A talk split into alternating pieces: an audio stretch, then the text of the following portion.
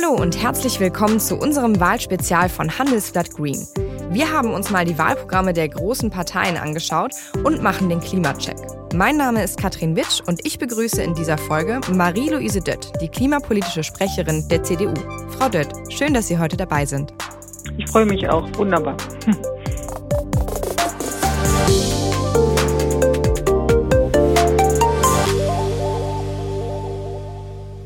Frau Dött, die CDU will Deutschland ja bis 2045 klimaneutral machen.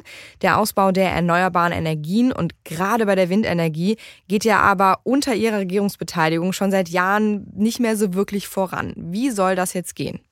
Wir wollen natürlich ganz schnell ausbauen. Dazu brauchen wir aber auch ganz schnell den Ausbau der Netze, denn es nützt uns nichts, wenn wir erneuerbaren Strom produzieren, das aber nicht ins Netz bekommen. Das heißt, Sie setzen auf den Ausbau der Netze, aber das ist ja nicht das Problem, warum der Ausbau der Windenergie nicht vorangeht, oder? Wir werden äh, zwei Prozent ähm, der Fläche in Deutschland dafür zur Verfügung stellen, aber wir haben sehr, sehr viel Bürgerinitiativen vor Ort, äh, die teilweise Ausbau äh, behindern oder zumindest verzögern. Äh, und von daher äh, gehe ich aber davon aus, dass wir mit schnelleren Genehmigungsverfahren auf der einen Seite und Beteiligung der Bürger vor Ort an den Gewinnen dabei, dass wir da weiterkommen. In Ihrem Wahlprogramm steht ja genau das. Sie wollen den Ausbau der Erneuerbaren beschleunigen. Sie haben jetzt ein bisschen gesagt, äh, wie das funktionieren soll. Aber wie viel genau ausgebaut werden soll, also Ausbauziele für Wind oder Solar, die habe ich jetzt nicht gefunden oder habe ich mich da verlesen? Nein, die haben Sie mit Recht nicht gefunden, weil ähm, wenn Sie dort eine Zahl setzen, ähm, dann nützt Ihnen das überhaupt nichts, sondern die Rahmenbedingungen müssen so geändert werden, dass der Ausbau auch stattfindet. Das heißt, Sie setzen da auf die Rahmenbedingungen, wollen aber nicht eine genaue Zahl sagen, wie viel Wind oder Solar jetzt ausgebaut wird, weil Experten haben ja genaue Zahlen im Kopf, wie viel es braucht. Die habe ich auch im Kopf, aber wir setzen ja auf den Emissionshandel. Dort wird sich, äh, werden sich die Erneuerbaren aufgrund des Preises von ganz alleine durchsetzen und von daher wird es auch dort ähm, sehr, sehr viel schneller gehen. Jetzt braucht es für die Klimaneutralität ja auch Energiespeicher, die spielen eine wichtige Rolle. Die gibt es auch, aber sind eben im äh, Betrieb noch sehr teuer, unter anderem, weil auf den gespeicherten Strom ja noch so viele Steuern und Umlagen anfallen. Die CDU will aber erstmal nur prüfen, inwieweit der gespeicherte Strom von diesen Kosten befreit werden kann. Auch hier sagen Experten, das müsste eigentlich schon längst weg sein. Warum muss man da jetzt noch überlegen? Also so generell kann man es nicht machen, weil die Speicher teilweise auch gleichzeitig ähm, Hersteller sind. Und äh, da muss man wirklich das genau prüfen, wo man da die Grenze setzt. Wir wollen also alle Akteure am Markt gleich behandeln. Da wir aber sowieso das EEG generell abschaffen wollen, generell abschaffen wollen, das ist der, äh, der höchste Preis, den auch die ähm, Speicher mitzahlen, äh, wird es dort eine Entlastung gehen und perspektivisch dürfen Speicher natürlich nicht belastet werden. Das stimmt und über das EEG wollen wir später auch noch mal ein bisschen genauer sprechen. Jetzt erstmal zum Thema Wasserstoff. Die CDU will Deutschland zum Wasserstoffland Nummer eins machen und dafür setzt man ja auch auf blauen, also aus Erdgas hergestellten Wasserstoff. Das wird ja dann nur klimaneutral, wenn die CO2-Emissionen, die dabei entstehen, anschließend auch gespeichert werden oder verarbeitet werden. Das ist in Deutschland sehr umstritten. Wird es das mit der CDU dann geben? Ganz gleich, ob Sie in energieeffiziente Maschinen investieren wollen oder an einem Klimakredit interessiert sind. Nachhaltigkeit ist ein Thema, das uns alle betrifft und das wir gemeinsam angehen müssen. Denn Deutschland soll bis 2045 klimaneutral sein. Mein Name ist Andreas Wagner. Ich leite den Bereich Sonderfinanzierungen bei der Hypo Vereinsbank und ich bin Nachhaltigkeitsbanker aus Überzeugung. Förderkredite werden von den Förderbanken des Bundes und der Länder finanziert und über uns als Hausbank vergeben. Aber für welche Maßnahmen oder Investitionen? Und worauf sollten Sie achten, um die besten Konditionen und Zuschüsse zu erhalten? Wir sind Spezialisten für nachhaltige Finanzierungen und helfen Ihnen aus dem vielfältigen Angebot an Programmen das Passende für Ihr Unternehmen zu finden, damit Sie die beste Entscheidung über eine nachhaltige Finanzierung zu den besten Förderbedingungen treffen können. Wir unterstützen Sie bei Ihrer Transformation zu mehr Nachhaltigkeit. Sprechen Sie mit uns.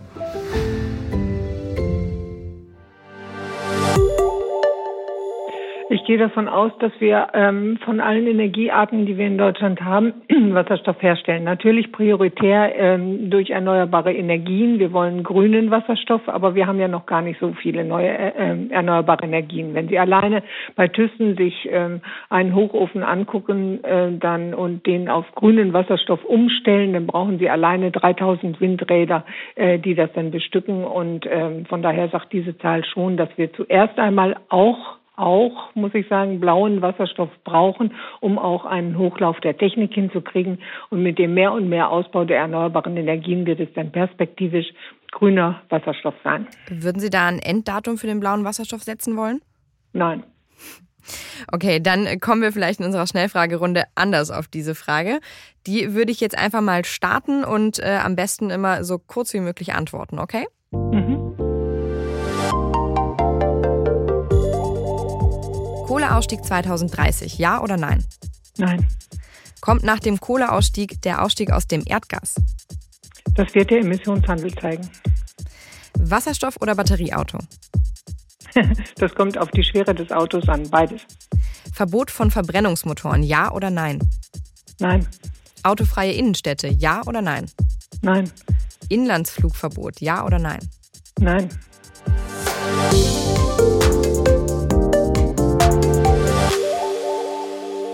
Frau Dött, jetzt kommen wir mal zum Thema CO2-Preis. Hier steht im Wahlprogramm, wir wollen den Aufwuchspfad der CO2-Bepreisung straffen. Was heißt das genau? Das heißt genau, dass wir ähm, alles auf Emissionshandel umstellen wollen und keinen einzelnen CO2-Preis haben. Das heißt, der CO2-Preis bildet sich am Markt. Genauso wie jetzt für Industrie und für Energieherstellung ähm, haben wir das ja jetzt eingeführt, national für Verkehr und Wärme. Und das wollen wir in ein europäisches Emissionshandelssystem überführen und dann bildet sich der Preis am Markt. Das soll aber sehr gestrafft vorgehen. Das heißt, der nationale CO2-Preis würde dann aber weiterhin existieren, weil der soll da erstmal jetzt ab 2025 auf 55 Euro die Tonne steigen, oder? Ja, das soll der Einstieg in diesen äh, nationalen Emissionshandel sein. Aber da die Europäer jetzt in ihrem Paket Fit for 55 diese, ähm, dieses Maßnahmenpaket äh, so gestaltet haben, dass sie dort auch marktwirtschaftlich rangehen wollen, ist es natürlich sehr sinnvoll, wenn wir das auf europäischem, ähm, also mit den Europäern insgesamt zusammen machen weil dadurch würde ja der Markt wesentlich größer werden und ähm, das führt zu geringeren äh, Kosten für die Bürger und für Wettbewerbsgleichheit für Unternehmen. Das heißt aber jetzt nicht, dass es ab 2026 mit der CDU keinen nationalen CO2-Preis mehr geben wird, oder? Das wird sich herausstellen, wie jetzt die Verhandlungen innerhalb von Europa laufen. Okay, aber Stand jetzt äh, soll es laut Programm äh, ja erstmal so sein, dass die Einnahmen in vollem Umfang an die Bürgerinnen und Bürger durch günstigere Strompreise zurückgegeben werden. Und ähm, Sie haben ja schon gesagt, dass das EEG abgeschafft werden soll. Da muss man jetzt sich ja mal fragen, ähm, wie soll dann Wind und Solar und der Ausbau gefördert werden, wenn das EEG nicht mehr da ist?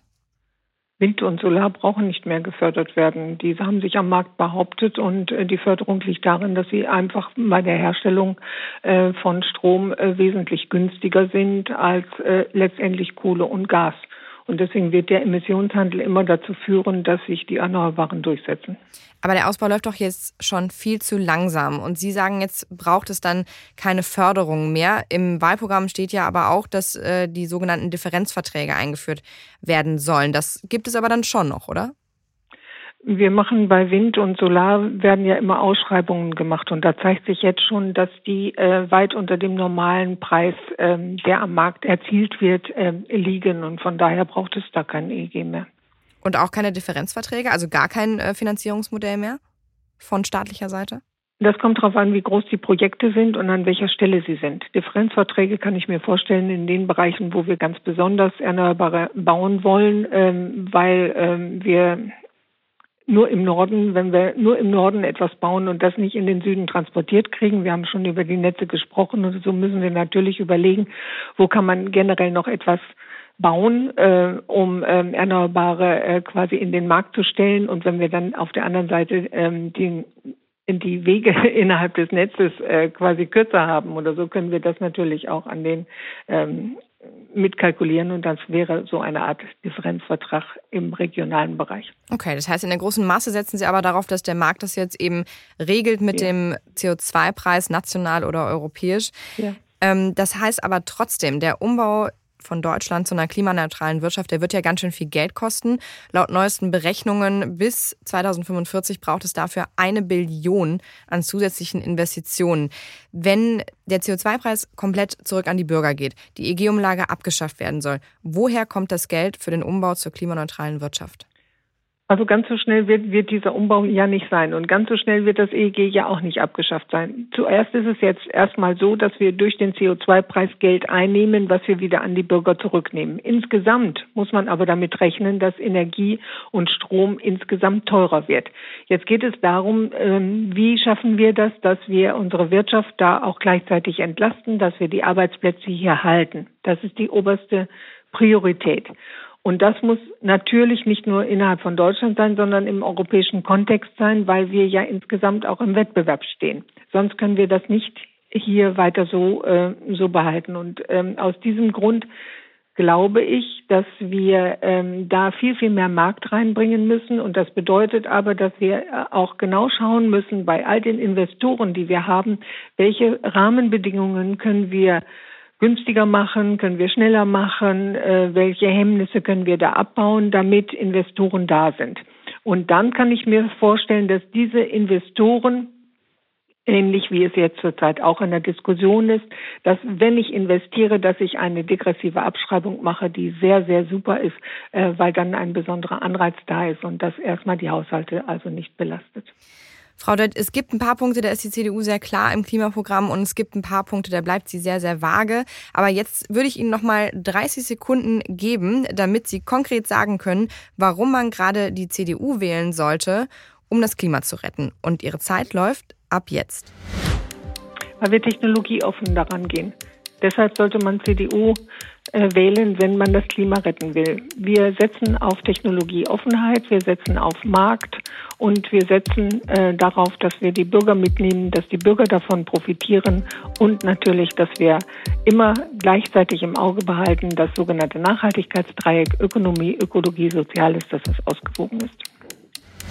Frau Dött, auf den Punkt genau. Vielen Dank und schön, dass Sie heute dabei waren. Vielen Dank. Ja, wir haben es gehört. Die CDU setzt auf Technologieoffenheit.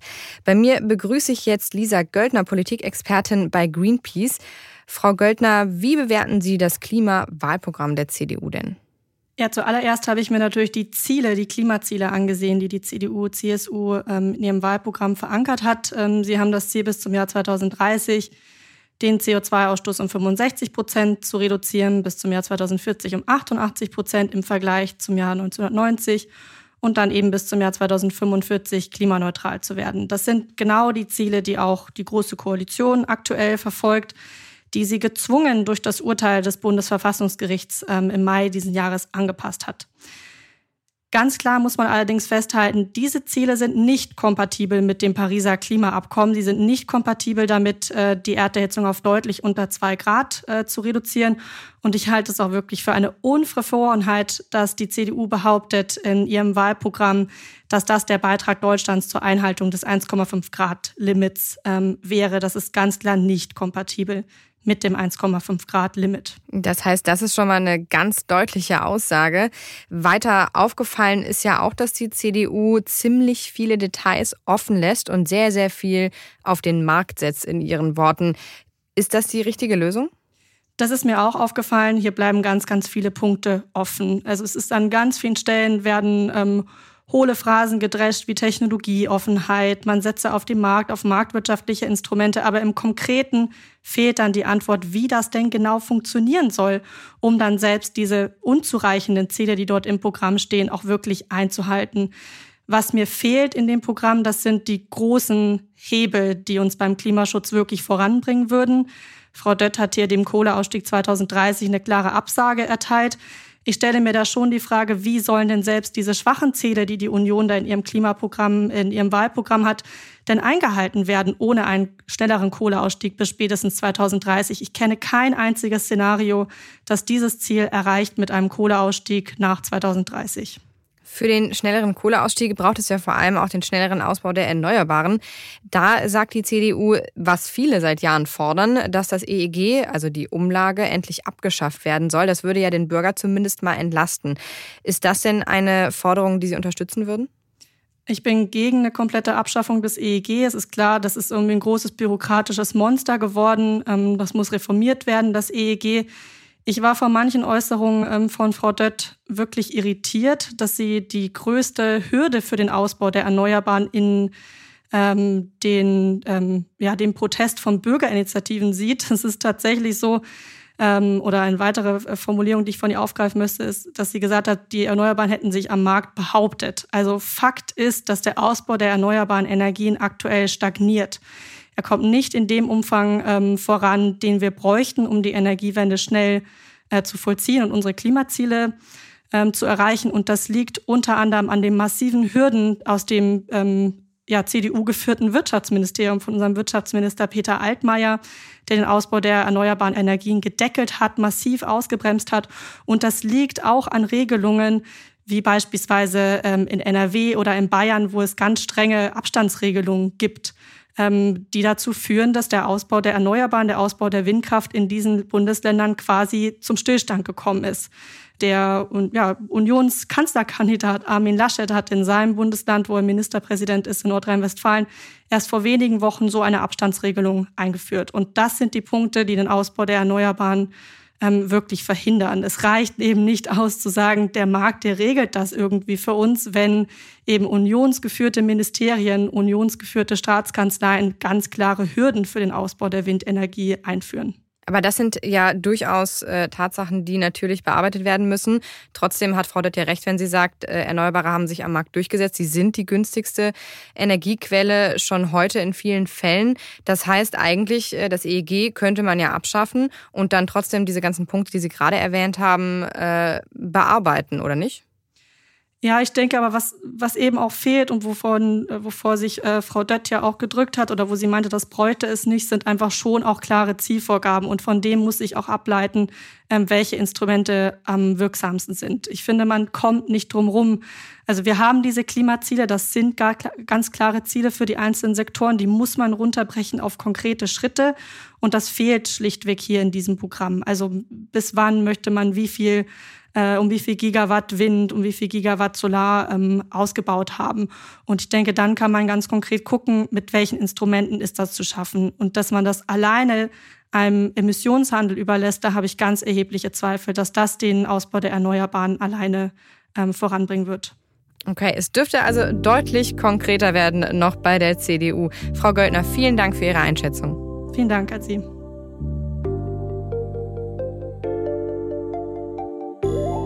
Das war das Handelsblatt Green Wahlspezial mit der CDU. Hören Sie doch auch mal bei den anderen Parteien rein. Und wenn Sie Fragen, Themen oder Anregungen für uns haben, schreiben Sie uns einfach eine Mail an green@handelsblatt.com. Und wenn Ihnen unsere Sendung gefällt, freuen wir uns natürlich über eine gute Bewertung in Ihrer Podcast-App. Bis zum nächsten Mal.